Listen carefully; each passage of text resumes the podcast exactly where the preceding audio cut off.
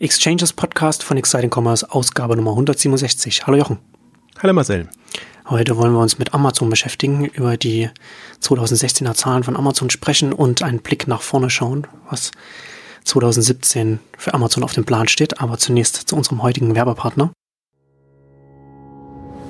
Concardis, die Payment-Experten mit über 30 Jahren Erfahrung im Zahlungsverkehr. Concardis bietet Unternehmen intelligente Lösungen für die umfassenden Anforderungen eines modernen bargeldlosen Bezahlprozesses. Online-Zahlungen für den E-Commerce gibt es die Concardis Pay Engine, einen Payment Service Provider.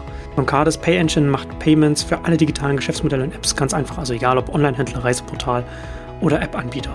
Und sie ist schnell und flexibel in die meisten Shop-Systeme integrierbar, also Drupal, WordPress Commerce, Oxid, Magento, Shopware und so weiter. Hierfür sind natürlich alle Zahlverfahren verfügbar, also Kreditkarten, Visa, Mastercard, Amex und so weiter, PayPal, Sofortüberweisung, Klarna, Rechnungskauf und viele, viele mehr. Und Cardis hat natürlich auch leistungsstarke Schutzmechanismen implementiert gegen, gegen Betrugsversuche, also PCI, DSS, Device Fingerprinting, Fraud Expert. Und die Checkout- und Bezahlseiten kann man natürlich so gestalten, dass sie perfekt in den eigenen Shop passen.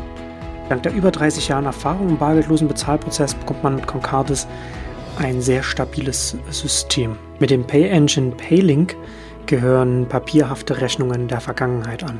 Da gibt es den Zahlungslink zum Versenden per E-Mail, SMS oder WhatsApp und der Endkunde ruft dann den Link im Look and Feel des Händlers auf, wählt seine Zahlart und kann sicher online bezahlen.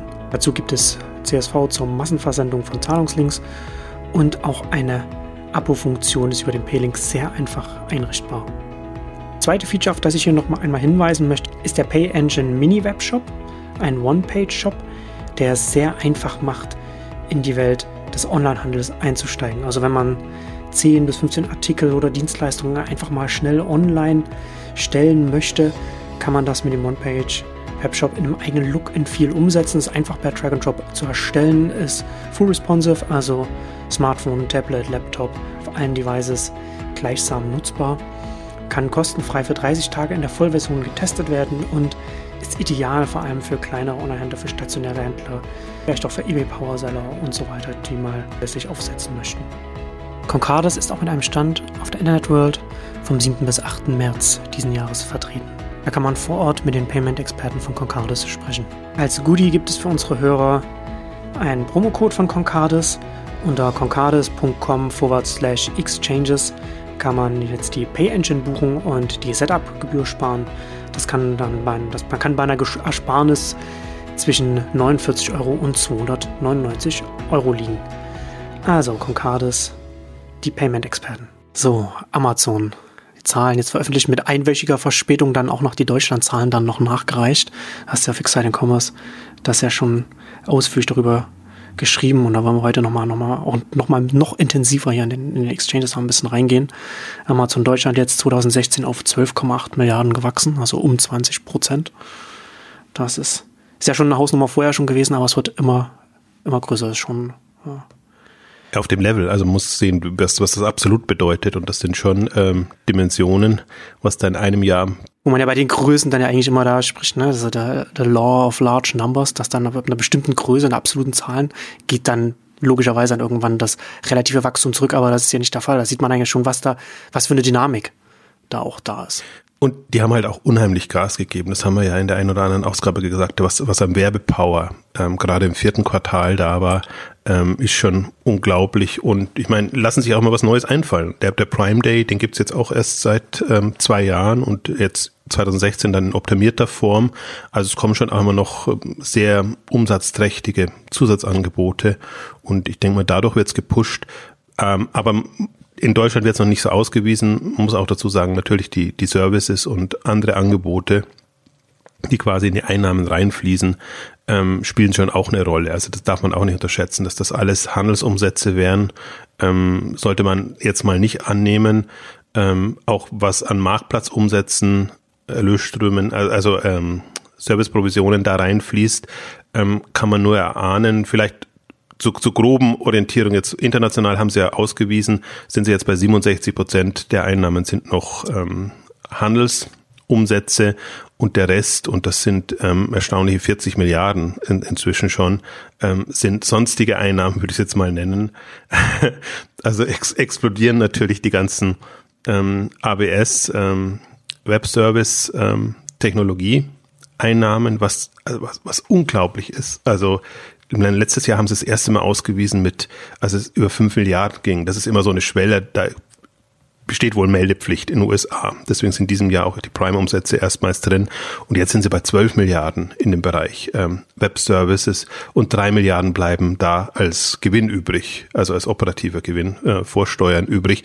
Äh, also da kann man sich vorstellen, was da äh, was, was, was da drin ist, was da möglich ist. Und wir können heute auch ein bisschen auch nochmal darauf zurückblicken. Vor zwei Jahren hatten wir ja mal eine Ausgabe gemacht oder ich hatte auch einen ausführlichen Beitrag geschrieben. Was sind denn so Potenziale von Amazon? Hat Amazon überhaupt noch Wachstumspotenziale oder, oder generell Potenziale? Ähm, gerade weil die, die, der Börsenkurs damals so schon geboomt war oder auch nicht geboomt war, wenn man sieht, was seitdem passiert ist, ist unglaublich. Und damals haben sie Zahlen ja noch nicht ausgewiesen. Das heißt, man konnte nur spekulativ rangehen und, und sich überlegen, anhand jetzt Vergleichszahlen von eBay, was die Marktplatzumsätze angeht oder generell, ähm, was man schon ahnte, wie, wie lukrativ die, die Serviceeinnahmen sein können, also die Webservice-Einnahmen.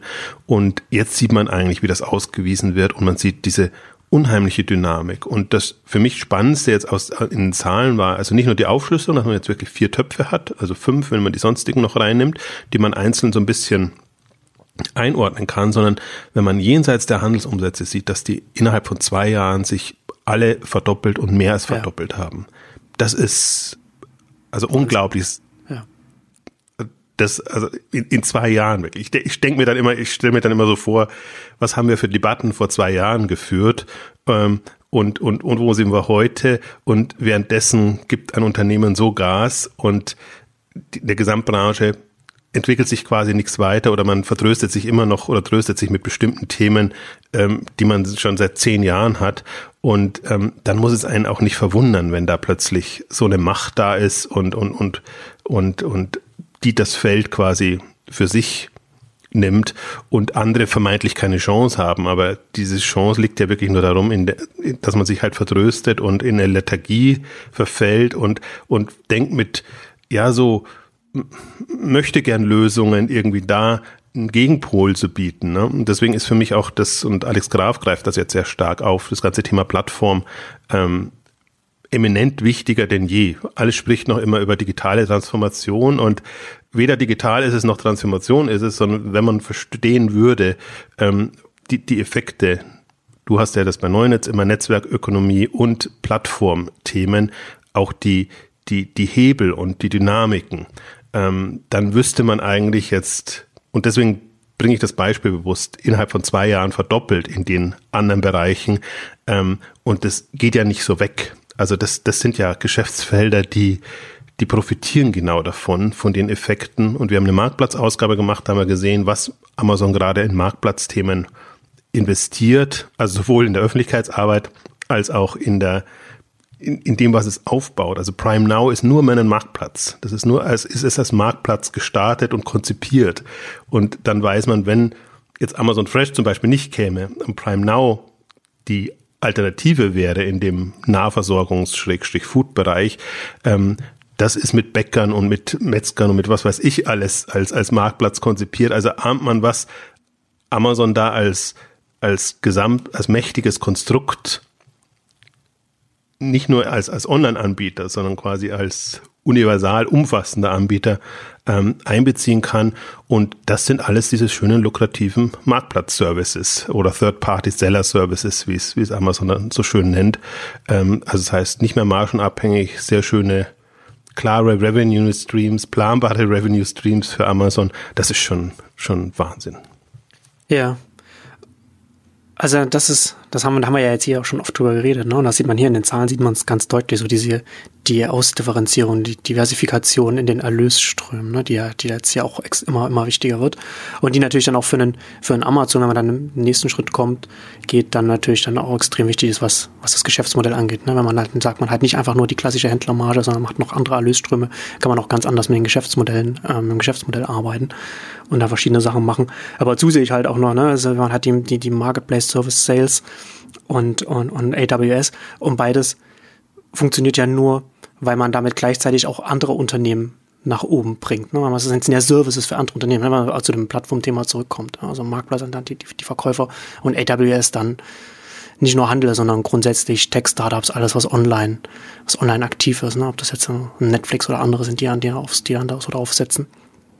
Ähm, und ja, und die Prime Subscriptions, ne, die dann halt, die dann halt auch nochmal wiederum interessanterweise dann eben genau so eine, so eine, so Geschäftsmodelle ermöglichen, die, die man, die man andernorts einfach nicht sieht, die es andernorts einfach nicht gibt, die dann ne, Prime Subscriptions dann finde ich auch nochmal nochmal spannend, wenn man dann sagt, man hat man hat die äh, Prime Haushalte und verbindet das dann nochmal mit Fulfillment mit Prime, dass man nur Prime einkauft und dann die entsprechenden, die Händler auf dem Marktplatz dann natürlich dann versuchen, auch das Prime zu erfüllen, was man, wo man dann wiederum den Service bei den, bei, bei den Endkunden dann hat, den man nach oben bringt im ganzen Marktplatz. Also ne, wie das alles ineinander zusammengreift und sich gegenseitig befruchtet. Ne? Flywheel hat er, hat er mal der äh, Jeff Bezos auch gesagt.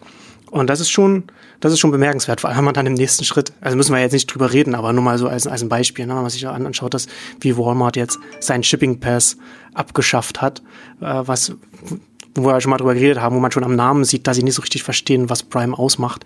Und jetzt machen sie, wie äh, so Mark Lore wiederholt das, was er bei Chatcom quasi gemacht hat. Sofort fängt an und schafft sofort erstmal wieder alles ab, was, wo man sagen könnte, okay, da könnte geschäftsmodellseitig was entstehen. Und da sieht man gerade, das wäre eigentlich ein Händler von der Größe, der etwas ähnliches aufbauen könnte und er versteht aber nicht, was, was hier gerade entsteht und was er gerade auch, wenn wir jetzt sagen, innerhalb von zwei Jahren ist alles verdoppelt, was das an Dynamik auch angenommen hat bei Amazon selbst.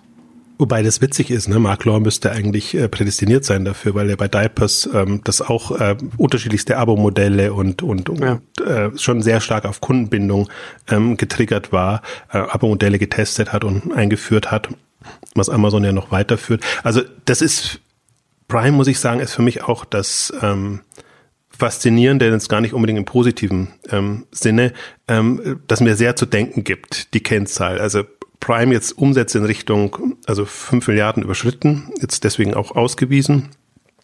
Ähm, aber das ist halt so ein zweischneidiges Schwert. Also weil die, alle Einnehmen, Einnahmen im Prime-Kontext sind zwar super, auch unter Cashflow-Gesichtspunkten kommen früh, man zahlt seine Abogebühr und Amazon kann damit arbeiten, ähm, aber hat im Nachgang natürlich enorme Kosten. Und ähm, Amazon weist ja auch immer die Shipping-Costs sehr schön aus, Einnahmen, Ausgaben. Also das ist schon enorm, was da inzwischen an, an Kosten auch da ist. Ähm, muss man auch immer sehen. Also das ist für mich, insofern ragt das ein bisschen raus aus den anderen Erlösströmen, weil das ein ein sehr, also eher ein Investment ist, als, als jetzt ein Erlösstrom, der quasi, je, je, je größer er wird, desto, desto lukrativer wird. Ja, das ist bei Prime, äh, sind die Effekte natürlich sehr viel indirekter. Das ja. ist, ähm, Aber das, ich glaube, dass, dass, dass man das, ich glaube, das unterschätzt man auch leicht, wie wichtig auch Prime für den Erfolg des Marktplatzes ist. Ja, ja, also absolut. Also ich, ich, ich versuche mir nur immer zu, also wenn ich mir rein die Zahlen angucke, hm. bekommt man immer so einen, schon Schreck, wenn man, wenn man ja. das sieht und sich dann überlegt, wo geht das hin? Und ich meine, man hat ja im letzten Jahr schon gesehen, die haben die, die Prime-Gebühren ja erhöht. Ähm, was natürlich auch nochmal durch dann zu so einem Effekt ähm, führt. Also Amazon kann da schon kann da schon mitarbeiten und je mehr Leistungen sie reinnehmen, umso gerechtfertigter erhält man ja auch so eine Erhöhung. Es ist ja überhaupt ohnehin spannend, dass, dass jemand wie Amazon sowas durchbekommen hat. Ähm, wirklich eine Gebühr. Ich finde es super spannend, dass es inzwischen auch andere Händler gibt, die das testen und machen und was ich höre, ähm, auch erfolgreich hm, ja. machen und, und dann eben auch überrascht sind. Ähm, A, dass die Kunden sich darauf einlassen ähm, eine Gebühr praktisch zu zahlen. Gerade kursiert wieder das Thema mangelnde Customer Loyalty, Kundenbindung äh, durch den Raum, an das ich gar nicht glaube, weil ich glaube, dass die, dass ähm, gute Händler oder Händler, die eben genau in die Richtung arbeiten. Und da zählen für mich Shoppingclubs dazu, da zählen für mich bestimmte andere. Und So Plus zählt auch dazu, die, die haben es ja quasi in der Story drinnen. Ähm, Amazon natürlich und alles. Ich, ich, deswegen ist für mich das das ist nicht so ein, ein Thema, das online das keine Rolle mehr spielt, sondern die, die Frage ist, wie bekomme ich es hin? Und was mich ja so erstaunt, wenn auch ein kleiner Händler sowas einführt und das dann erfolgreich macht, ähm, dass es tatsächlich funktioniert. Weil ja so die Unterstellung ist, ähm, nee, man springt hin und her und äh, da, wo der günstigste Preis ist, kauft man dann ein.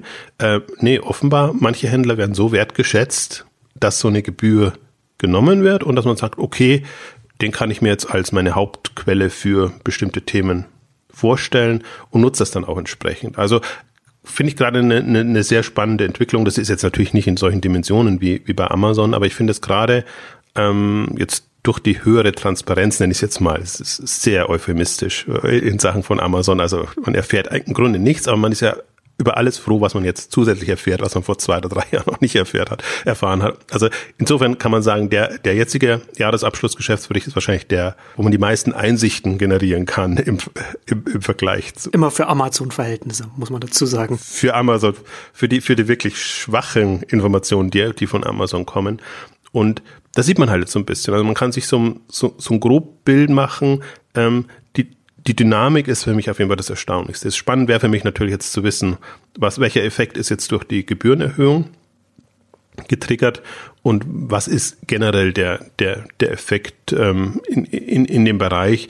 Ähm, aber man, man, man sieht einfach, das ist ein, das ist, was ich sehr schön finde, was diesmal rauskommt, ist, was ähm, Jeff Bezos ja schon, glaube ich, schon mindestens zwei oder drei Jahre immer wieder in seinen äh, Shareholder Letters sagt oder auf den Hauptversammlungen dann, ähm, dass Amazon auf vier Themenbereiche setzt, was bisher nie so rüber so rauskam. Aber in den internen Zahlen sah man es natürlich besser oder da weiß man ja, wo, wo eine Dynamik da ist und, und was so die, die Ertragssäulen oder die, die Umsatzsäulen sein können. Und jetzt hat man sie halt alle da und man ahnt schon, was die nächsten sind. Also über Themen wie, wie, wie Alexa und über, über Fresh und solche Sachen spricht Amazon ja gar nicht. Also die sind ja, tauchen nicht mal nicht mal als Begriffe auf in dem Bereich, also nur, dass sie vielleicht geschützt sind oder dass man da irgendwas arbeitet, aber in keinster Weise, was ist, was sind die Nutzer, wie wird das gemacht, es taucht äh, immer in den, in den Pressemitteilungen auf, die ja eher so, ja, so mal sagen, nochmal so ein Werbe,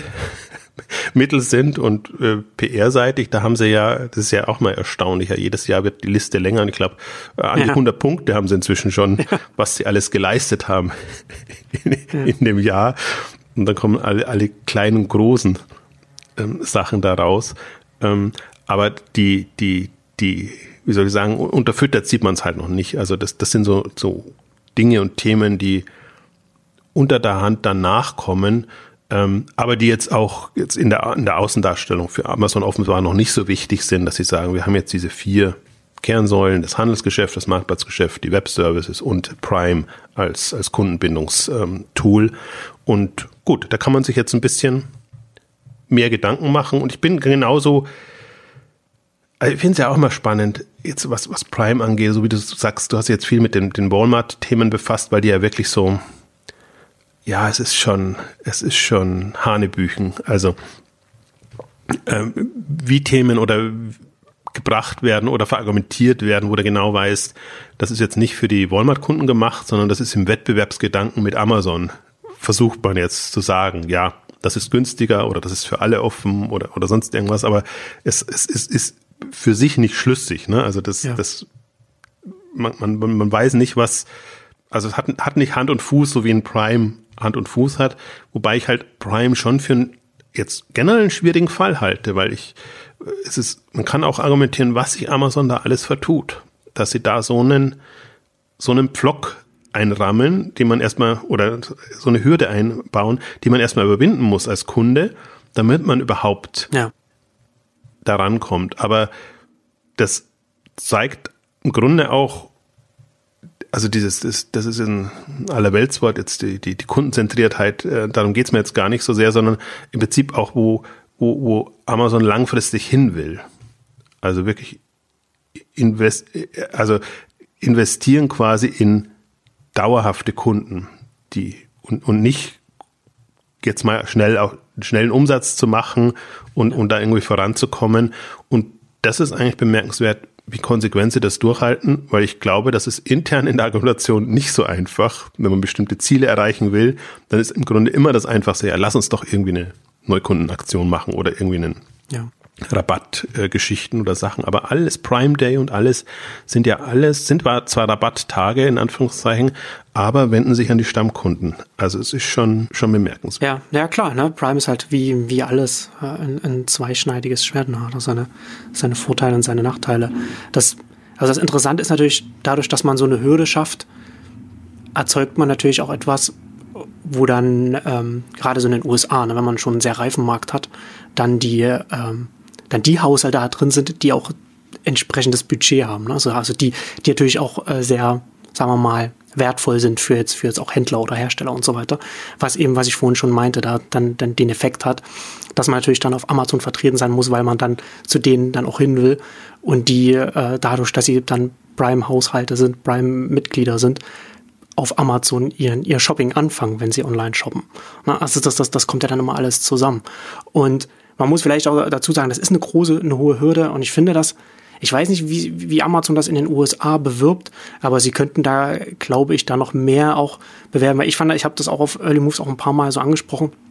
Das Interessante ist ja klar, es ist ein hoher Betrag, aber wenn man sich das gesamte Bündel anschaut, dann ist der, dann ist der Prime-Betrag, die, die Gebühr, die man bezahlt, auf einen Monat runtergebrochen, immer noch niedriger als der populärste Netflix-Plan. Also wenn man, wenn man sich mal rein das Videostreaming anschaut, ist natürlich nicht 100% vergleichbar, weil natürlich andere Filme, andere Serien da halt auch drauf sind, aber nur, nur um, um eine Größenordnung zu sehen, ne? was, was man da, was man da geboten bekommt.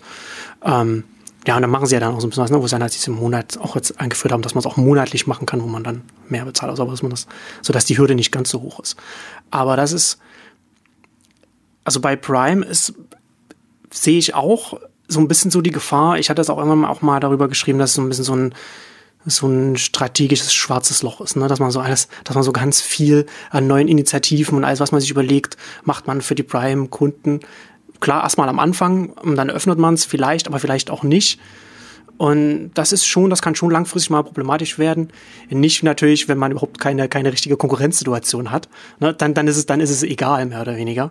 Ähm, aber wenn dann, wenn, aber es ist durchaus, wenn man, wenn, je mehr sich Amazon auf Prime konzentriert und die Prime-Haushalte, desto größer wird desto offener wird halt eine Flanke da auch. Ich finde schon ganz interessant, wenn man sich so ein bisschen auch die Markenanmeldungen und solche Sachen bei Amazon verfolgt und ähm, dass, dass Amazon zunehmend in den Hintergrund kommt beim Prime-Thema. Also was, ich habe mir gerade gedacht, als du es erzählt hast, wer könnte dem entgegenstehen? Und mein Mediamarkt hat seinen Mediamarkt-Club gestartet, ähm, Saturn, Saturn-Card. Ähm, aber das ist alles sehr auf das Unternehmen gemünzt. Und das Smarte an Prime ist ja, dass man es für Amazon machen kann, aber auch darüber hinaus. Und es gab ja jetzt so ein paar Initiativen, wo man gesehen hat, Amazon weicht seine Standards schon auf oder andersrum, sie versuchen Regeln zu definieren, sodass sie nicht alles selber machen müssen. Lange war ja jetzt, was die Produktwelt von, von Prime angeht, ähm, die Voraussetzung, dass es aus Amazon-Lagern geliefert werden musste. Inzwischen ist es so, äh, man muss nur den Standards genügen und das entsprechend schnell auch, auch liefern zu können. Und ähm, da, sieht man schon die, die, also man kann jetzt sagen, man entwickelt es halt weiter. Also man hat so seine großen Ansprüche an das Programm, die muss man auch hochhalten, weil sonst macht das Ganze keinen Sinn mehr. Also auch da, dass das Aufweichen wird da so aus, um mal schnell Geld zu verdienen, ähm, nicht, nicht, nicht funktionieren. Ähm, aber man sieht schon, wie man das weiterentwickelt, vorangeht. Und ähm, ich würde eben auch das so sehen, also ich, auch, ich hadere auch immer mit der mangelnden Konkurrenz. Also, und, und das heißt nicht, ich trete gegen Amazon an, sondern ich habe eine andere Herangehensweise, die aber ähnliche Effekte, Effekte entfaltet. Und ähm, dieses übergreifende Kundenbindungsthema, was ja nicht nur ein Kundenbindungsthema jetzt in dem Sinne sein muss, was ja auch eine einfachere Anmeldung erfolgen kann. Also man kann sich das ja auch händlerübergreifend vorstellen, sagen wir mal so rum. Also möchte ich immer oder man muss immer wieder noch gedrungen auf, auf Ebay rumhacken. Also solche Anbieter werden halt prädestiniert, vom Marktplatz ausgehend für einzelne Händler ähm, so etwas zu bauen. Und da ist mir alles noch sehr unternehmensspezifisch, was da kommt. Also alles haben das jetzt entdeckt und, und gerade die Großen sehen das ja auch und ähm, auch im klassischen Handel immer die Kundenkarte und, und all das ähm, oder jetzt übergreifend als Payback ja auch, auch eine Lösung, auch im Prinzip so ein Player, der, der der das bauen könnte, aber wahrscheinlich nicht unter dem Payback-Label. Label. Das ist halt so ein, das eignet sich nicht. Also es hat nur den einen Vorteil, dass es neutral ist. Das ist schon mal gut. Also es ist jetzt nicht an einen Händler oder so ähm, geknüpft. Ich fand zum Beispiel jetzt, was, was Deutschlandcard gibt, ist ja so, die, so eine der Alternativen oder so kann man, das wäre eine, jetzt zumindest vom, vom Anspruch eine spannende Alternative. Ähm, aber das ist immer die Frage, wer, wer kann das in den Markt bringen? Macht das ein unabhängiger Anbieter? Kann man das ein Händler machen? Ist ja eher erstaunlich jetzt, dass gut, Amazon würde ich jetzt mal nicht mal in dem Fall nicht mehr so als Händler, sondern als Marktplatzbetreiber sehen. Und ich glaube, inzwischen kann man es wirklich sagen. Ähm, in einem Kommentar kam jetzt, das habe ich nirgends gelesen, aber was die versandten Produkte angeht, ist man jetzt bei 50 Prozent der Produkte, die quasi nicht mehr von Amazon selber, sondern vom, von Marktplatzbetreibern ähm, verschickt wird. Ich kann mir vorstellen, dass da viele günstige Produkte dabei sind. Ähm, insofern wird es umsatzseitig noch nicht so sein. Aber wenn man sich die, die ganze Struktur jetzt, Erlösstruktur ansieht, äh, sieht man ganz klar, und das wäre jetzt für mich die Frage, also jetzt geht es gerade so jedes Jahr fünf Prozent Anteil nach unten, also vor zwei Jahren 77 Prozent noch Handelsumsätze, dann 72, jetzt 67 ähm, Prozent. Und was passiert, wenn das bei 50 Prozent ist? Also immer noch bei einem, bei einem Zuwachs natürlich, also alle Geschäftsbereiche wachsen. Aber was, wie ändert sich das Amazon-Verständnis dann, wenn das zum Beispiel jetzt auch nur auf 40 oder 30 Prozent zurückgänge und man weiß, ähm, zwei Drittel seiner Einnahmen zum Beispiel löst man über andere ähm, Themen. Ähm, also dann glaube ich, ähm, ist, ist das nochmal eine andere Herangehensweise und ich finde das auch ja die, die spannendste Entwicklung. Also das ist ja alles, darf man ja auch nicht unterschätzen, sind ja alles sechs, sieben Jahre Verzögerungen, die wir da sehen. Also Themen, die man vor sechs, sieben Jahren angegangen und stark investiert hat, die die sieht man jetzt, die Effekte sieht man jetzt in dieser ähm, Dimension. Deswegen ist es auch so vertrackt, wenn jetzt Wettbewerber auf das gucken, was Amazon jetzt ausweist, ähm, weil da Amazon ist sechs, sieben, acht Jahre weiter als, als der Markt. Das heißt, man müsste jetzt schon gucken, was sind die Themen, die Amazon angeht und die dann so explodieren können oder sich eben auf eine Welt einstellen in drei, vier, fünf, sechs, sieben, acht Jahren. Und da kann man nicht mehr das jetzt machen, was Amazon vor sechs, sieben Jahren angegangen ist. Also das wäre so ein bisschen, bisschen naiv. Ähm, aber die, die, die, die Grundidee müsste sein, dass man, dass man so rangeht. Ja, das ist natürlich interessant, ne, dass er, äh, also wir können ja vielleicht jetzt mal noch ein bisschen über den, über die, die Others Revenues noch sprechen. So, so ein, ein auch wieder so, so ein undurchsichtiger Kurve, ne? Also man machen ja ganz, ganz viele Unternehmen, dass sie dann in Others ganz, ganz viele Sachen reinstecken, wo man auch, wo man auch gar nicht möchte, dass, dass Analysten von außen oder, oder Beobachter da rausfinden können, was jetzt konkret wächst und was vielleicht nicht so wächst. Ne? Ähm, aber da fallen ja bei, bei Amazon auch äh, die Werbeeinnahmen damit rein. Und da sind sie jetzt äh, der, der Overs, also wie gesagt, der Korb, wo man nicht genau weiß, inwiefern das dann, äh, wie die Anteile dann da drin aussehen. Äh, sind das 1,3 Milliarden US-Dollar. Und aber der, aber der Korb, also die Overs sind um 60 Prozent jetzt gewachsen, also durchaus auch da nochmal eine interessante Dynamik, ne, wo man auch dann, was dann auch interessant wird, wo das dann in, in ein paar Jahren steht. Und wir hatten da im Vorfeld, hatten wir schon kurz darüber gesprochen, dass wir da, du hattest da auch ein bisschen da Verwunderung auch geäußert, dass es, dass, dass die absoluten Zahl, dass, dass die nicht höher ist. Ähm, also die Werbeeinnahmen. Ja, genau, bei, genau. Und da stellt sich natürlich auch die Frage dann, wie, wie Amazon das vielleicht auch aufteilt, ne? weil natürlich, gerade wenn wir so einen Marktplatz anschauen, ähm, da wir haben ja auch äh, mal ausführlich hier im, im Podcast auch mit Alexander Graf darüber gesprochen, was Amazon da auch von den Herstellern sich da bezahlen lässt und was man dann, wo man dann von außen drauf schaut, was, was man vielleicht was man als Werbung da definiert, was Amazon vielleicht stattdessen als Service Sales definiert und dann in, in die Marktplatzeinnahmen dann mit reinfällt. Das ist ja dann, das ist ja dann auch nochmal, ne, so ganz, also das finde ich halt auch ein extrem spannend, spannendes Thema, wie viele Töpfe da jetzt aufgemacht werden können, wenn man, wenn man eine bestimmte Größe erreicht hat und wenn man dann gleichzeitig auch noch auf der Geschäftsmodellseite so fit ist wie Amazon, dass man so viele Sachen ausprobiert und guckt und dann auch Hebel äh, nutzt, von denen, von denen viele Unternehmen vielleicht vorher gar nicht wussten, dass die überhaupt existieren, die Hebel. Ne? Und dann, und auch bei der Werbung und so weiter, also das, das Interessante ist ja, wenn man sich jetzt mal, wenn wir jetzt mal ganz klassisch schauen, ne? ein Handler, Händler verkauft von dem Hersteller an den, an den Endkunden und macht Gewinn, Händlermarge. So, das, so, das ist der Topf, den der, den der Händler bekommt. Man jetzt so ein großer Marktplatz ist wie ein Amazon, das Interessante ist ja, dass man dann jetzt die Möglichkeit bekommt, seine Hände noch in andere Töpfe reinzulegen. Rein ne? Also zum Beispiel jetzt hier äh, in, das, in das Werbebudget von den Herstellern. Und, ähm, und das, na, wenn man, wenn man von dem Potenzial spricht, was ein Amazon hat, in den nächsten fünf Jahren, da werden noch mal ganz andere Sachen möglich, allein weil man eine bestimmte Größe erreicht hat und weil man weiß, wie man die Größe smart nutzt. Also ist ja auch immer, es wird ja auch mal dann so schön gesagt, Amazon und seine assoziierten Seiten. Also man muss ja auch schon sehen, sie haben jetzt ihr Twitch äh, ähm, gekauft, der, die letzte große Übernahme, auch jetzt schon wieder zwei Jahre her. Ähm, sie haben, aber jetzt neulich, jetzt gerade erst wieder irgendwie den Tweet gesehen, dass die Leute nervt, wenn für bestimmte Serien geworben wird, im Umfeld von Prime Video und, und, und den Themen. Ja, interessant auch auf, auf Twitter, wenn man dann zwischen den ganzen Trump-Tweets dann Werbung zur, zur Nazi-Serie von, von, von Amazon dann sieht, Man in the High Castle. Auch, auch wieder so rum. Gut, das wäre dann eher die Ausgaben, aber jetzt auch immer unter Einnahmengesichtspunkten, ja. ne? Dass, dass sie schon ähm, auch, auch Kindle ähm, gibt es ja Versionen, wo die, die werbefinanziert sind, die, die entsprechend günstiger sind.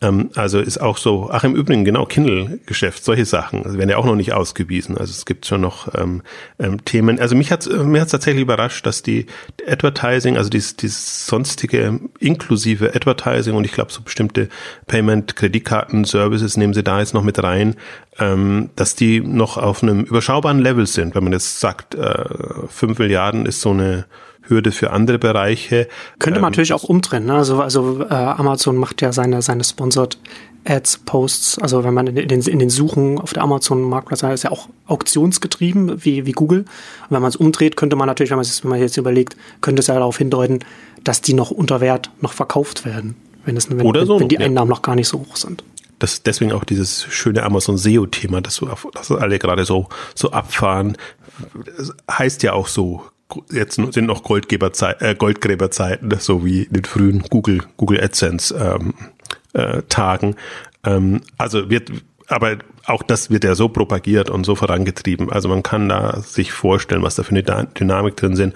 Und ich fand die, diese sonstigen, wenn man sie im Vergleich zu den Vorjahren vergleicht, ähm, also alles ist umgemodelt worden. Das, das, das hat nichts mehr mit den Werten zu tun, die vor einem Jahr oder zwei Jahren drin waren, sondern das sind jetzt andere Levels, andere Kategorien. Also das ist durch, durch die Herausnahme von Prime ist das nochmal komplett anders strukturiert worden. Man sieht auch, wie es aufgebaut wird, was noch nah am Retail-Geschäft ist und was ähm, separat ist. Und dadurch ist der Block gewachsen. Also per se schon die Basis gewachsen und, und dann auch nochmal die Dynamik. Also man kann da gespannt sein, was, was da rauskommt. Ich dachte mir auch jetzt, ich hätte die WKZ und solche Geschichten mit, mit reingenommen, dass der Block schon größer sein müsste, aber man, welcher Händler weist schon gerne die WKZ so äh, äh, explizit aus? Ähm, also die werden dann schon in den, in den anderen äh, Töpfen noch drin sein, so dass es wirklich vermutlich reines Wett, ähm, Werbegeschäft ist. Und ähm, das ist ja insofern spannend, weil da jetzt ja alle drauf aufspringen. Also ja, man hat innerhalb der letzten zwei, drei Jahre ist ja unglaublich, was passiert ist mit natürlich Zalando, mit, mit Otto, Media in, in dem Bereich und jetzt dieses Jahr hat auch noch ähm, die Metro-Gruppe, also angesiedelt ist es bei Media Saturn, ihre Retail Media Group, glaube ich, so heißt's, ähm, gestartet, um das zu machen. Ähm, also klar, das sehen jetzt alle als lukrative Felder und meine, letztendlich ist es auch so, ähm, wer sind die Anlaufstationen und wo wird äh, Traffic und äh, nicht genutzt auf, auf den Medienseiten und ähm, der Punkt ist ja nur, aber wie die Netzwerke dann aussehen. Also bei, bei Zalando hat man mitbekommen, dass äh, die haben sich jetzt mit Pro7 Sat1 ähm, verbündet, um, um da einfach eine, eine höhere Reichweite hinzubekommen.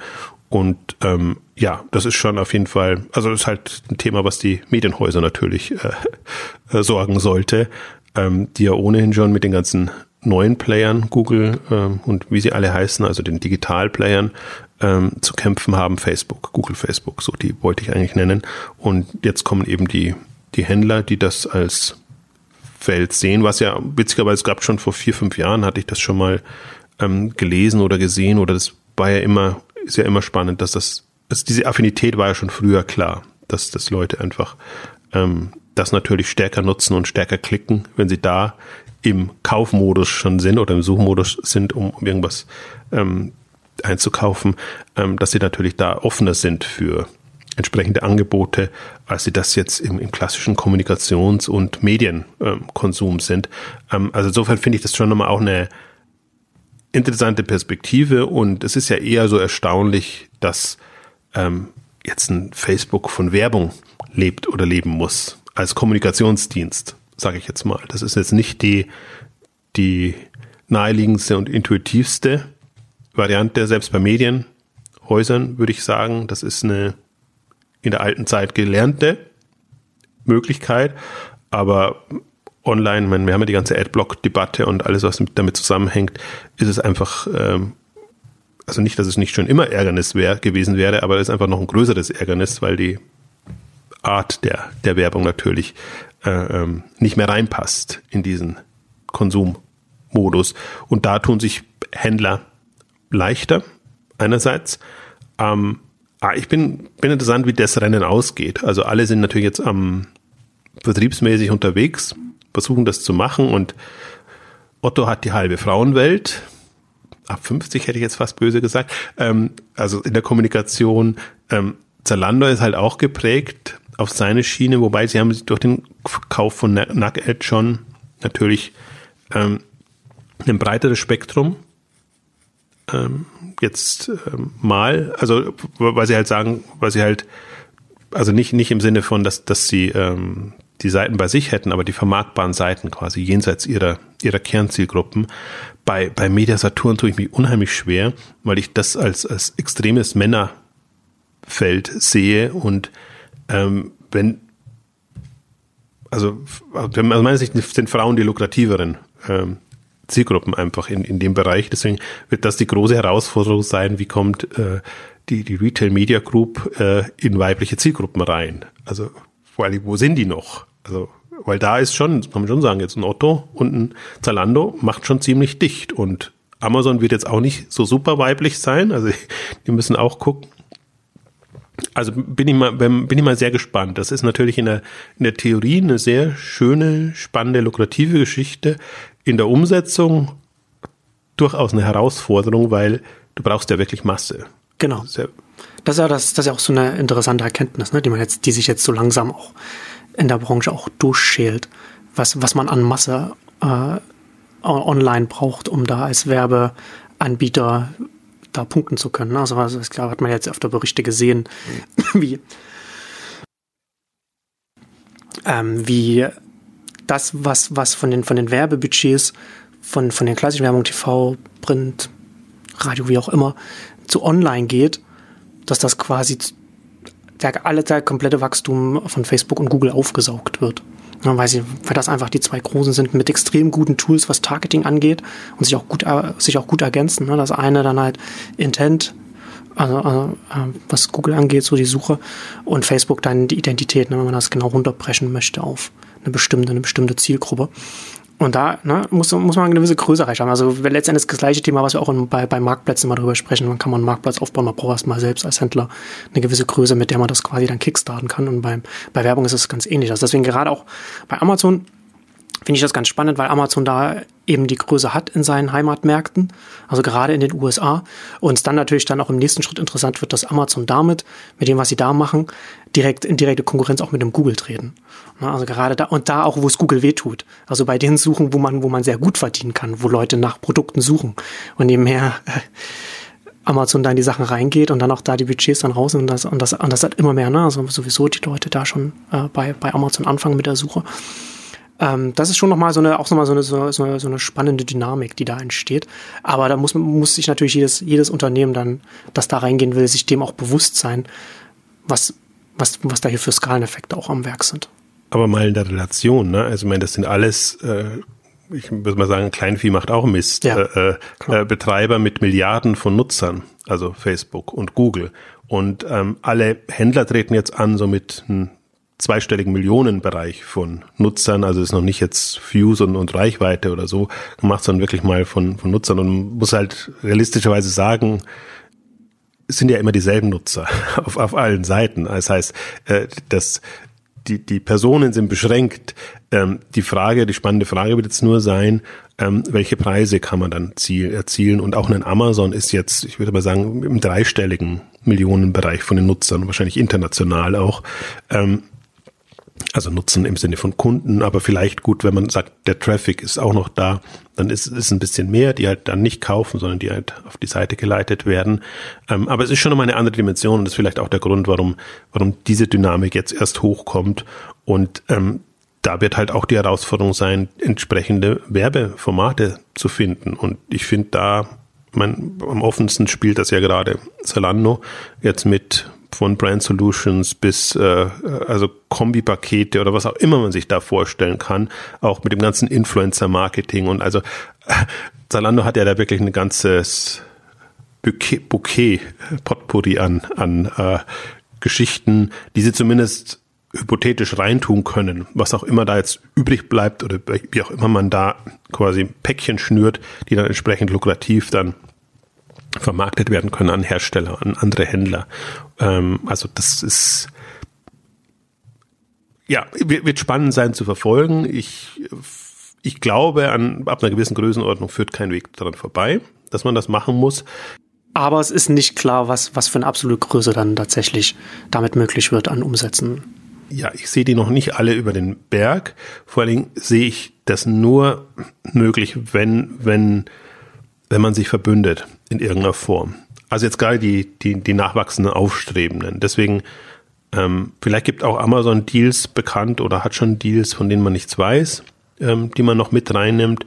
Ähm, Zalando finde ich halt, also muss man ja neidlos zugestehen, irgendwie alles smart, was die gerade machen. Also dieser Deal mit Pro7 Sat 1, das, das Zumachen ähm, im, im, im Wettbewerb mit einem Ströer, das jetzt aus der klassischen Werbevermarktung kommt und jetzt auch nochmal, sagen wir mal, ein unabhängiger Anbieter ist, die sich aber auch sehr viel jetzt zugekauft haben von T-Online bis was weiß ich, ähm, Monetisierungsmöglichkeiten und natürlich die, den ganzen Außenwerbebereich ähm, haben. Ähm, also ist schon ein anderes Geschäftsfeld, eine andere Spielwiese und ähm, in, in der Reichweitengewinnung keine einfache, aber natürlich extrem lukrativ, wenn man das effizient spielen kann. Und das sind ja alles Tools, die das automatisch ausspielen und ähm, also entsprechend auch angreifbare Tools, weil nicht alles ist natürlich dann belegbar und wenn man sieht, wo äh, Werbung von Zalando, von anderen überall auftaucht, dann ähm, in bestimmten Umfeldern, die man dann auch nicht unbedingt haben möchte. Also es ist ja dann alles äh, nicht so äh, nachvollziehbar, wo genau der meiste Traffic gewonnen wird und der wird ja meistens auf Seiten gewonnen, ähm, ja, sag mal, die, die jetzt nicht so die den Standard haben. Also man lässt sich da schon auf eine eine Spielwiese, an der Spielwiese ein, weil ich glaube, man muss sich nicht der Illusion hingeben, dass alles auf der Händlerseite jetzt passiert. Also Amazon ist da ein bisschen eine Ausnahme oder ein Vorteil. Ähm, Zalando kann sich auch nicht die Seite voll müllen mit ähm, Werbung. Das heißt, die müssen dann schon ihre Kategorien, Blöcke dann entsprechend definieren oder Streams oder sonst irgendwas haben, ähm, wo man das machen kann. Aber wenn, wenn so eine Seite zu sehr ablenkt ähm, vom Eigentlichen, ist es auch nicht mehr attraktiv. Also auch das macht Zalando ja ziemlich geschickt jetzt mit Blöcken definieren und äh, selbst wenn es im Warenkorb vermarktet wird oder in, de, in dem Umfeld, also sie sind ja schon sehr kreativ jetzt, aber das kommt ja mehr durch die Marktplatzwelt als durch die Werbewelt, dass sie einfach da schon versuchen mussten, Angebote entsprechend zu platzieren und reinzubekommen, jenseits ihrer eigenen Handelswelt. Aber da zum Beispiel ist ja ein, das ist der, der Nachteil natürlich immer dieses verdeckten Marktplatzes. Ähm, ein Zalando kann da nicht so offen agieren, weil die, sagen sie ja auch, sie sind halt noch sehr auf ihre Marke getrimmt und das ist nicht, bei Zalando selber haben sie das Marktplatzmodell noch nicht so sozusagen weit getrieben, wie jetzt bei ihren mobilen Angeboten zum Beispiel, wo man ja schon sehr klar sieht, da mit einer anderen Marke spielt man das Marktplatzthema sehr viel stärker und kann dann entsprechend an der Dinge treiben. Also das wird sowohl bei Zalando, bei Otto, aber auch durchaus bei, bei, bei Media Saturn, im Elektronikbereich ist es vielleicht ein bisschen anders, aber ähm, da ist man es gewohnt, dann auch Hinweise von, von Herstellern zu bekommen. Aber angenommen, es kommen jetzt wirklich Fremde, Bankenversicherungen oder was weiß ich, irgendwelche Wettdienste oder was man halt Casinos auch immer beliebt.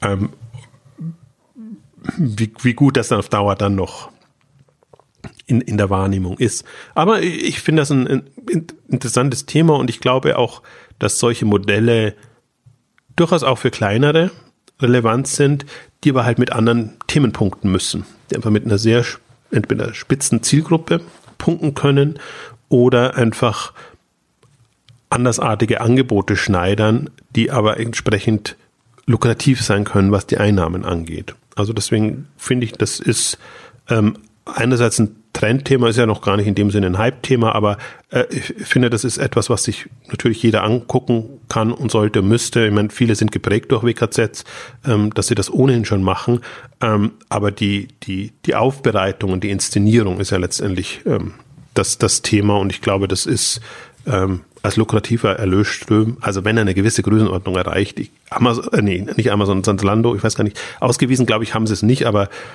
irgendwo gab es mal so eine Zahl oder eine Orientierung, das lag das auch erst so im zweistelligen Millionenbereich, was da an Einnahmen jetzt reinkommt. Also gibt es jetzt auch erstmal ein Jahr oder ein bisschen länger als ein Jahr, vielleicht eine intensiven ähm, Variante.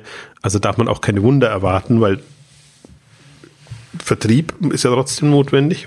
Die, die ganze Vermarktungseinheiten müssen stehen. Und ähm, ja, aber es ist spannend in, in, in Wettbewerbsgesichtspunkten, wo man sagt, man konkurriert auch mit Medienhäusern und mit anderen, anderen Online-Diensten und ähm, denen ein bisschen bis ganz wenig Butter vom Brot zu nehmen. Also ist jetzt nicht, das tut denen nicht wirklich weh, den Amazons und äh, den Facebooks und den Googles. Aber ähm, es hilft den anderen. Das, das ist, finde ich, wichtiger, ähm, weil ich halt glaube, und das sieht man auch bei Amazon, aus der Margendenke rauszukommen und, und zu gucken, wie kann man, wie kann man sich da als Händler in Anführungszeichen rausnehmen. Also diese Händlerrolle oder auch da Alex Graf fragt ja, welcher Handel?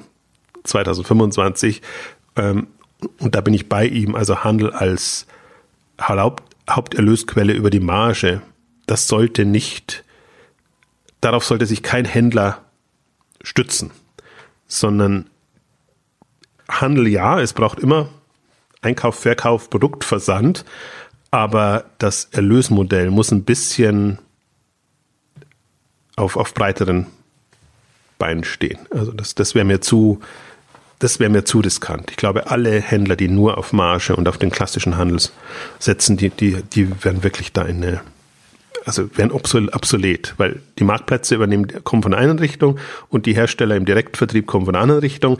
Also bist du da dazwischen und außer du hast die geniale Idee, was deine Rolle künftig sein wird. Und das ist ja meine Frage immer, die, die künftige Rolle des Handels. Also es muss ja irgendwelche Mittler geben und das sieht man ja auch, der, der, die Marktplatz hat ja auch, übernimmt ja auch eine, eine ursprüngliche Handelsfunktion.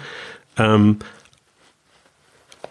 aber man muss sich dessen bewusst sein. Und ich glaube auch jetzt, äh, also gerade Prime oder bei diesen Kundenbindungsthemen sieht man es, und äh, wir haben ja mal diese, diese Plattformausgabe auch gemacht, da haben wir es ein bisschen durch ähm, besprochen, ähm, was, was so landläufig unter Shopping Experience und Kundenansprache, Nutzerbindung äh, angeht. Ähm, das ist der Hebel. Also das, das, da, da wird die, die Rolle definiert quasi ähm, für den Kunden oder aus Kundensicht. Und wer da ähm, vorankommt oder stark wird, der kann natürlich klassisch Handel als Händler überleben. Ähm, aber da muss halt auch viel gearbeitet werden. Und ich finde da, ja, auch da arbeitet eben ein, Amazon durch, durch Prime und durch andere. Aber auch da haben wir die Ausgabe gemacht, ähm, dass Amazon sich da auch in eine, ja, aus meiner Sicht so ein bisschen eine Sackgasse rein optimiert, weil sie halt nicht, sie können nicht alles für alle sein und versuchen das jetzt und ich glaube immer noch nicht an Amazon Fashion im, im, im, im, im Fashion-Kontext, also wirklich Style, Inszenierungskontext, ich glaube schon, dass Amazon Mode verkaufen kann. Das ist jetzt nicht das Thema. Ähm, aber das unter dem Dach zu machen, das ähm, wird doch eine Herausforderung. Und deswegen bin ich, ja, finde ich sehr faszinierend, wie jetzt nicht nur Zalando, sondern auch die anderen Modeanbieter nach wie vor gut vorankommen. Und auch da habe ich also mal so eine, eine Übersicht nochmal erstellt und die haben jetzt alle ihre Zahlen veröffentlicht. Also die sind jetzt zusammen schon über 10 Milliarden. Ähm, aus Europa heraus. Viel machen sie auch in den USA und anderen Märkten. Deswegen muss man das immer ein bisschen relativieren, wenn man das jetzt mit zum Beispiel Amazon Deutschland Zahlen oder Amazon Europa Zahlen ähm, vergleicht. Aber wichtig ist nur, dass die gewisse Schwellenwerte über, über, überspringen. Und Milliarde haben sie jetzt ja alle geschafft. Jetzt geht es um die 5 Milliarden und die 10 Milliarden und dann sind sie in einer Machtposition, äh, um eben einem wirklich großen Player Paroli bieten zu können. Darum geht's ja nur. Wobei ich möchte jetzt noch, worauf ich noch ein bisschen raus will, ist ähm, die, die, die, die, die Übernahmen, die momentan nicht erfolgen von Amazon-Seite, weil ich mir gedacht habe, so Amazon aus Cashflow-Sicht heraus oder generell, was sie so haben, wären immer noch in der Lage, jetzt mal schnell einen Zalando zu übernehmen.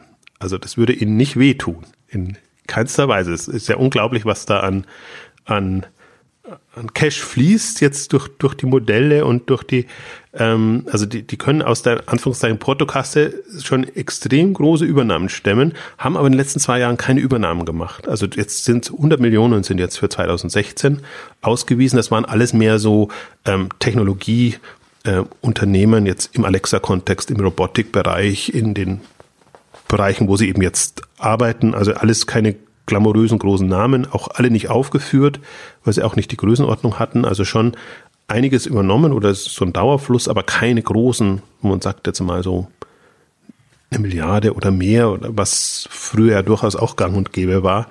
Also ich bin mal gespannt, ob das, es gab ja Diskussionen, ob Amazon Ocado in England übernimmt, im Lebensmittelbereich. Ähm, das kann man sich immer noch vorstellen. Die haben sich mit Händen und Füßen gesträubt oder mein offen wird das nicht kommuniziert, aber es gäbe schon Übernahmeobjekte jetzt im, in Kernfeldern, die Amazon wichtig sind, im Modebereich eben auch. Deswegen ist für mich das ganze Thema Asos, Zalando und wie sie alle heißen, sind alles immer noch potenzielle Kandidaten. Man muss, die, muss eher da den Respekt zollen vor denen, die da so durchhalten und das selber vorantreiben.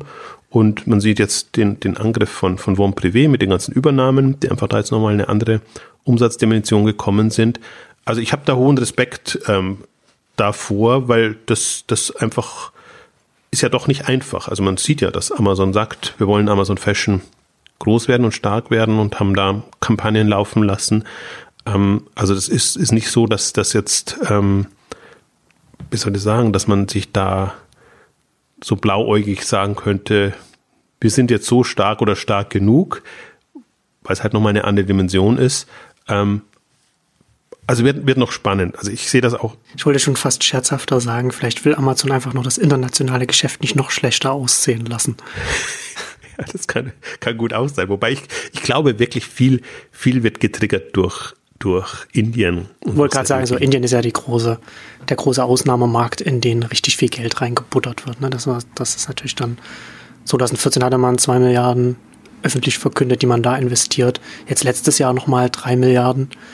Was natürlich auch so ein bisschen, auch ein bisschen, immer so ein bisschen, sagen wir so, Wettbewerbs-PR, nenne ich das mal, was ein bisschen auch so die Bewertung von Flipkart und Snapdeal von den lokalen Konkurrenten auch ein bisschen drückt und die Investoren da auch äh, zusammenschrecken lässt. Aber das ist natürlich, ne, aber nichtsdestotrotz investiert da Amazon massiv viel in so, in so einen aufstrebenden E-Commerce-Markt. Ja, und auch wirklich, äh, also da wollen sie es ja wissen, also was in China schiefgegangen ist, in Indien soll auf jeden Fall Amazon auch als, als Player dann da sein. Man weiß es halt nie, das, das sind die Zahlen eigentlich zu, zu undurchschaubar, wo, wo das dann auftaucht. Ob das wirklich eine Gewinn-Verlustrechnung dann irgendwie so explizit auftaucht oder ob man, ob das irgendwelche anderen Töpfe sind oder wie das bei Amazon drin ist. Ich gehe aber mal, also das internationale Geschäft von Amazon, klar, ist ein Investitionsfeld. Ich würde aber jetzt mal ausgehen und Deutschland ist jetzt ja der mit Abstand stärkste Markt in dem Bereich, dass ein Deutschlandgeschäft profitabel läuft äh, über weite Strecken. Kann man nicht vorstellen, dass selbst was jetzt investiert wird in, in Amazon Fresh, in Prime Now oder so, dass das so reinhaut, dass es nicht als Gesamt Unternehmen funktioniert. Also wenn wir wirklich von 12 Milliarden Umsatz sprechen mit den ganzen hm, Erlösströmen, die dann auch ja da sind. Ähm, also ich gehe davon aus, dass die, die Hauptmärkte da profitabel arbeiten. Aber das ist natürlich jetzt, das ist ja alles noch nicht auf so einem Riesenniveau. Es ist ja eher erstaunlich, dass, dass Amazon jetzt, was die Gewinne angeht, in den Milliardenbereiche vorgedrungen ist. Aber dann, dann kannst du ja immer, also das ist jetzt nicht so hochprofitabel, dass es, dass es dir nicht gleich die, die Rechnung zerschießt. Also wie jetzt im internationalen Feld. Also das sind halt Milliarden. Also da, da, da fällt so ein Investment noch, noch rein. Aber also das ist für mich jetzt die andere spannende oder vielleicht noch die, die letzte spannende Erkenntnis in, in dem Bereich.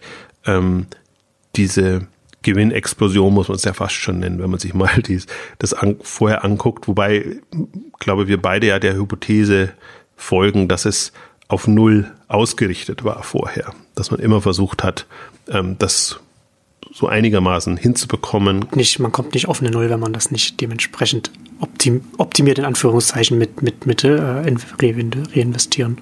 Ist halt nur das Erstaunliche, dass es halt jetzt nicht mehr geht. Ja. Jetzt kann man sagen, entweder es geht halt deshalb nicht mehr, weil man die das nicht mehr hin und her mauscheln kann. Also die, die Web-Services müssen halt jetzt ausgewiesen werden als Einnahmen und dann auch was übrig bleibt. Und die Web-Services treiben natürlich jetzt die im Wesentlichen das, was als, als Gewinn ähm, übrig bleibt.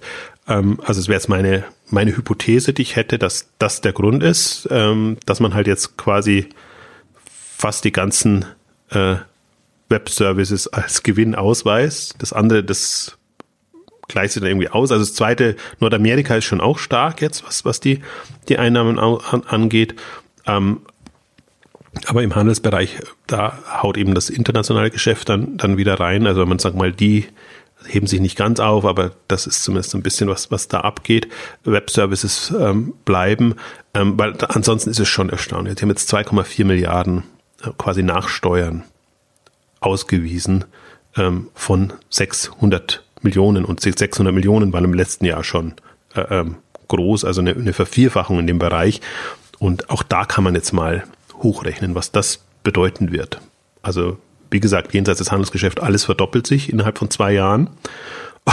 Und das sind lukrative Dinge. Also ich bin, bin da jetzt wirklich mal gespannt, weil das ja allen, die äh, Amazon nie zugetraut hätten, da irgendwie Gewinne zu machen. Und ähm, was eigentlich das unterstützt, was man schon immer sagte. Die haben lukrative Geschäftsfelder und die können die Dinge profitabel betreiben und sie sind nicht so blöd, dass sie nicht profitabel betreiben, ähm, nur dass sie halt das, was übrig bleibt, wieder reinstecken.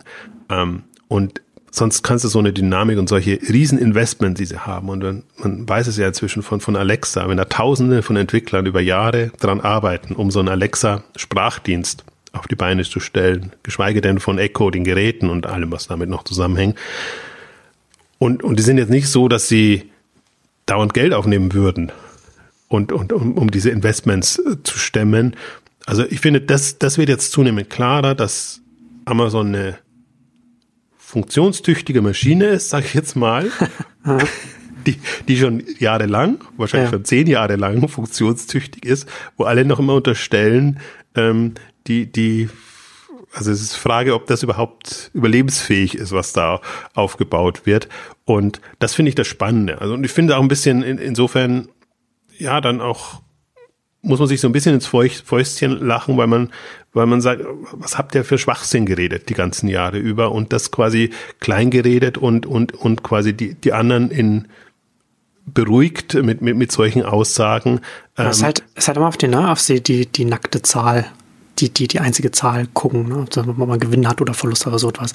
Das ist halt letztendlich genau das Gleiche, wie man jetzt, wenn man auf einen Amazon schaut und das macht jetzt, das liegt jetzt irgendwo bei der Null und überhaupt nicht den Kontext mitdenkt, ist genau das Gleiche, wie wenn man jetzt äh, über, ne, also ist ja bei Startups genauso, ne? also, ob, ob jetzt ein Startup Gewinn macht oder nicht, das ist halt eine Zahl, die kann man beeinflussen, indem man dann halt zum Beispiel Marketing zurückfährt, Sales zurückfährt und so weiter. Ne?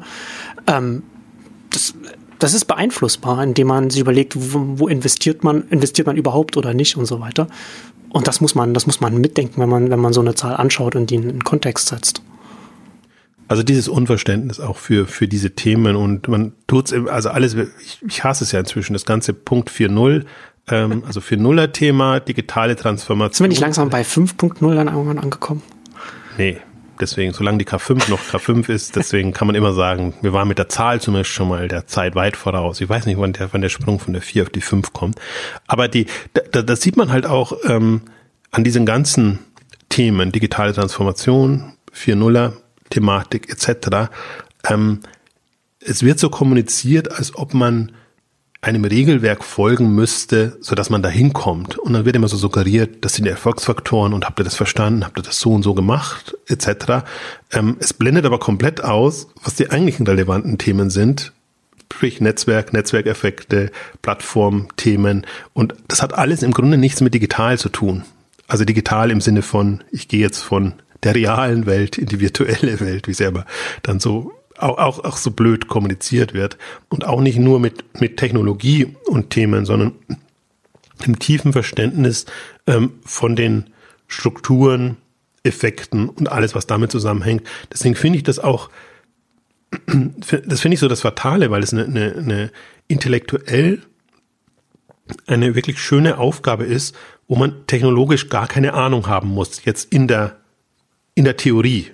In der Umsetzung ist dann was anderes. Natürlich braucht man technologische Kompetenz. Man sieht ja, wie Amazon in Infrastrukturen all diese Themen investiert.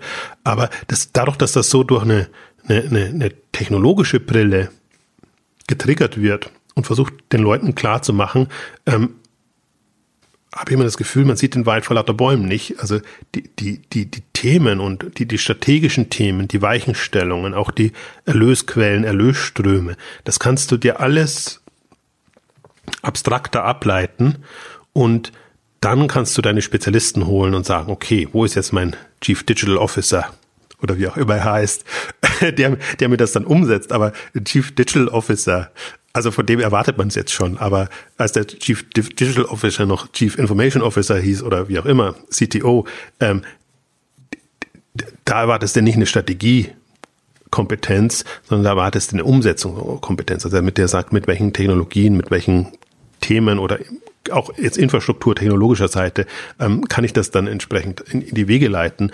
Ähm, deswegen ist das für mich alles noch zu, also das, das, das ist immer noch immer noch Verdummung und immer noch, äh, wie soll ich sagen, mangelndes Realitätsbewusstsein, ähm, wenn ich sehe, wie viel Prozent der Zeit auf die wirklich relevanten Themen ähm, fokussiert wird, es ist minimal. Also deswegen vielleicht jetzt zum Abschluss auch noch die, die zwei Hinweise und ich möchte auch explizit nochmal auf, auf die Zalando-Konferenz hinweisen, diese Visions-Konferenz, die sich jetzt als Plattformkonferenz für die europäische Wirtschaft, gar nicht für Handel, sondern für alle quasi in dem Bereich, ähm, die, die im Prinzip sich mit, mit Plattformkonzepten, Strukturen etc. Äh, befassen sollen, müssten und eben bewusst nicht digitale Transformation, sondern einfach zu sagen, die Welt künftig wird aus Plattformen bestehen. Die einen werden die Plattformbetreiber sein, die anderen werden diese nutzen. Ähm, und dieses Bewusstsein gilt es ja zu verdeutlichen, die Köpfe zu bekommen. Und das ist ja auch in gewisser Weise aus Frust entstanden, weil Zalando ja wirklich auf allen Konferenzen war und mit ihrer Botschaft Plattform, Plattform, Plattform nicht durchgekommen ist, äh, weil auch die Verbände ja nichts, und zwar durchwegs, also alle Branchenverbände, in der Beziehung nichts zu Wege bringen. Also finde ich das eine sehr ähm, ähm, bemerkenswerte Initiative, dass jemand wie Zalando jetzt als europäischer Player versucht, da was auf die Beine zu stellen, wirklich ähm, findige Köpfe an einen Ort zu bekommen und zumindest das Thema mal in die Köpfe zu bekommen. Dann wird es, die Kunst wird sein, wie bricht man das so runter, dass es verstanden wird und wie wird das nicht nur so eine fluffige Hype-Konferenz, so dass man wirklich dann auch insofern etwas mitnimmt, dass man sagt, ha, jetzt bin ich wirklich mal insofern schlauer, dass ich konkreter weiß, ohne rein technologisch ähm, zu argumentieren, wo, wo, wo sich das hin entwickelt. Weil ich glaube, die Chancen sind da und man sieht es an den Autoherstellern, die jetzt extrem schon Gas geben und sich da Gedanken machen und zwar in jeglicher Richtung. Also die, die selbstfahrenden Autos auf der einen Seite, aber eben auch diese ganzen ähm, Sharing-Services und Geschichten. Also es, es tut sich im, im Grunde schon was. Ähm, es tut sich manchmal aus falschen Gründen was. Und ich bin mal gespannt, wie, wie, wie so eine Konferenz oder wie so ein Unternehmen wie Zalando, das sich jetzt ja wirklich zwei, drei Jahre intensiv mit so Themen befasst hat, wie, wie die das strukturiert. Ähm, und in dem Kontext natürlich auch nochmal der Hinweis auf die K5, wo wir das ein bisschen handelsnäher ähm, ähm, runterbrechen, wo wir diesmal auch haben wir das letzte Mal schon gesagt, sehr stark Richtung Marktplätze ähm, schauen wollen. Also wie da die offene, geschlossene Marktplätze, diese ganze Plattformwelt entsteht, wer profitiert und ähm, wer nutznießt. Ich sehe das gar auch nicht so als, als Gewinner-Verlierer-Thema, sondern ich sehe das eher so als, ähm, man muss sich eben umstellen und entsprechend auf diese Welt einstellen. Ähm, man darf halt nicht den Fehler machen, so in altbekannter Manier dann aber voll gegen die Wand zu fahren und sich dann wundern, dass man überhaupt keine Relevanz mehr hat, sondern ich glaube, man sieht jetzt schon und die Dynamik ist noch jung, weil die Plattformen ja auch noch jetzt erst entstehen ab einer gewissen Größenordnung. Ähm, ähm, aber dann sieht man schon, wer da mit welchen Strategien weiterkommt oder auch nicht weiterkommt. Also das ist ja immer alles, ähm, wenn man wüsste, wie die Zukunft aussieht, dann, dann wäre es leichter. Das ist ja alles Work in Progress. Ähm, aber ich glaube, jetzt hat man die Chance, und das ist ja jetzt erst in den letzten ein, zwei, drei Jahren so in dieser Dynamik entstanden. Also wenn man jetzt mal Google, Facebook und so alles ausblendet, die das schon seit zehn Jahren machen. Aber jetzt, sag ich mal, jetzt, jetzt haben andere auch die Chance, da reinzukommen.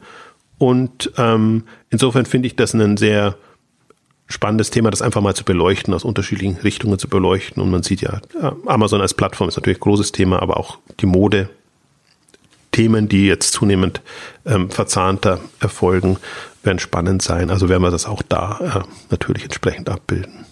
Genau.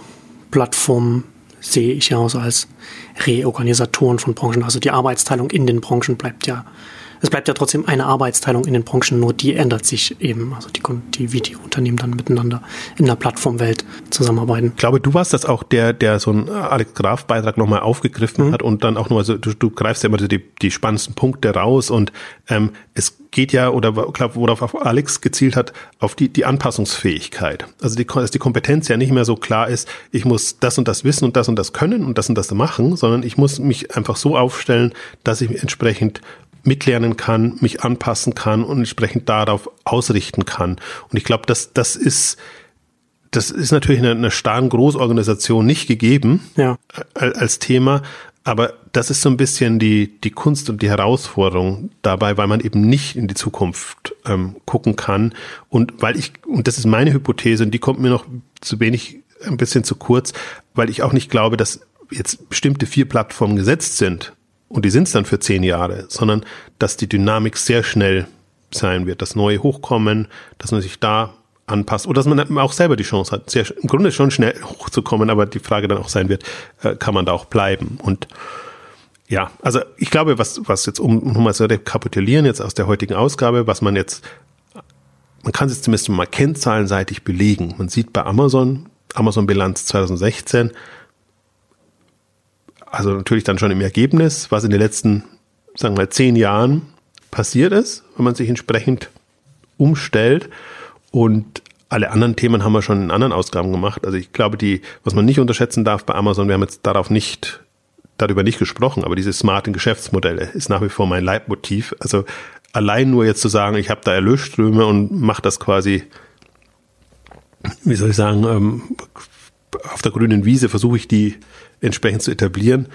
Das ist es auch nicht. Also im Kern dann geht es dann schon darum, wie, wie ausgeklügelt sind die Modelle dann und wie, wie komme ich da voran. Also insofern, ähm, ja, es ist alles kein leichtes Thema, aber es ist zumindest, es ist auch nicht so schwierig, sage ich jetzt mal, dass wenn man da Energie drauf verwenden würde, dass man da nicht, nicht mitspielen könnte und sich entsprechend darauf einstellen könnte. Und das ist ja ein bisschen das, was mich immer so wurmt, dass ich mir sage, meine Güte, mit welchen Themen befasst man sich gerade in der Branche und was wäre wirklich zukunftsrelevant? Ja. Vielleicht abschließend noch ganz kurz, weil wir jetzt ja schon relativ äh, lang dabei sind. Ich würde vielleicht kurz, dass wir beide noch sagen, wo, wo wir jetzt so eins der größeren Themen für Amazon in den nächsten fünf Jahren sind. Also klar, Marktplatz und so weiter haben wir ja darüber schon gesprochen. Aber worüber wir jetzt gar nicht gesprochen haben, und ich will es jetzt auch nur kurz erwähnen, ich finde es extrem spannend, was Amazon auf der Logistikseite gerade macht. Also so ein Flex, was, was dann äh, letzte Meile angeht. Aber auch das, was vor einem Jahr in Bloomberg zum ersten Mal darüber geschrieben war, so Global Supply Chain, wo sie jetzt langsam anfangen, das aufzubauen mit Platz auf Containerschiffen dann bereit buchen und so weiter und, und Flugzeuge, und die, die sie leasen. Das ist so, glaube ich, eins der, der größeren Themen, die wir in den nächsten Jahren bei Amazon sehen werden, so für, aus, aus meiner Sicht was dann, was da wiederum auch direkt mit, äh, mit dem Marktplatz zusammenhängt, weil es natürlich dann auch wieder direkt Services für die, für die Marktplatz-Seller dann auch werden. bin ich bei dir. Infrastrukturthemen. Also für mich ist das Ganze alles Infrastruktur von Logistik, Warehouse, äh, quasi dem Supply Chain, was damit zusammenhängt, City Logistik, all die ganzen Themen, weil, weil das wirklich nochmal, da ist, da ist Musik drin, das, das sind echt Hebel, wo du sagen kannst, da kann ich eine kom komplette Infrastruktur, die halt jetzt im Prinzip ja komplett Richtung Innenstadt gemünzt ist, äh, Richtung Endkunden, äh, Hersteller, Endkunden ähm, trimmen. Und das kann ich natürlich wunderbar als, als Service wieder äh, weitergeben und äh, vermarkten. Also deswegen ist auch, das ist ja immer die Diskussion und die finde ich durchaus spannend. Jetzt ähm, wird Amazon etwas ersetzen oder kommt da Amazon als Wettbewerber rein? Das Spannende ist ja, Amazon wird ja integrieren, was schon da ist, solange das noch irgendeinen Nutzen hat.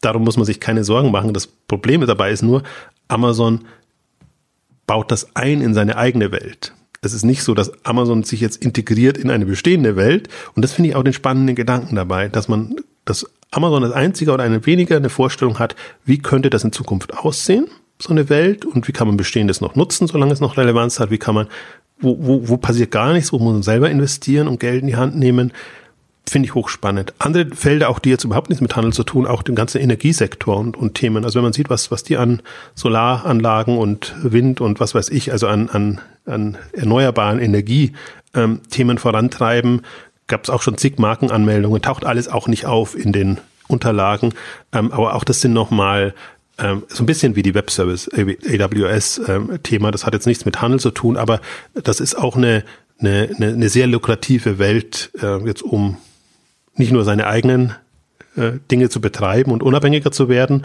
sondern auch um, um, um damit echt gutes Geld zu verdienen. Also für, für Amazon ist ist endlos, was, was mit dem, mit dem Verständnis oder der Herangehensweise, ja. das ist unglaublich ja. eigentlich. Genau. Und damit kommen wir zum Ende unserer sehr großen Amazon-Ausgabe. Vielen Dank fürs Zuhören und bis zum nächsten Mal. Tschüss. Tschüss.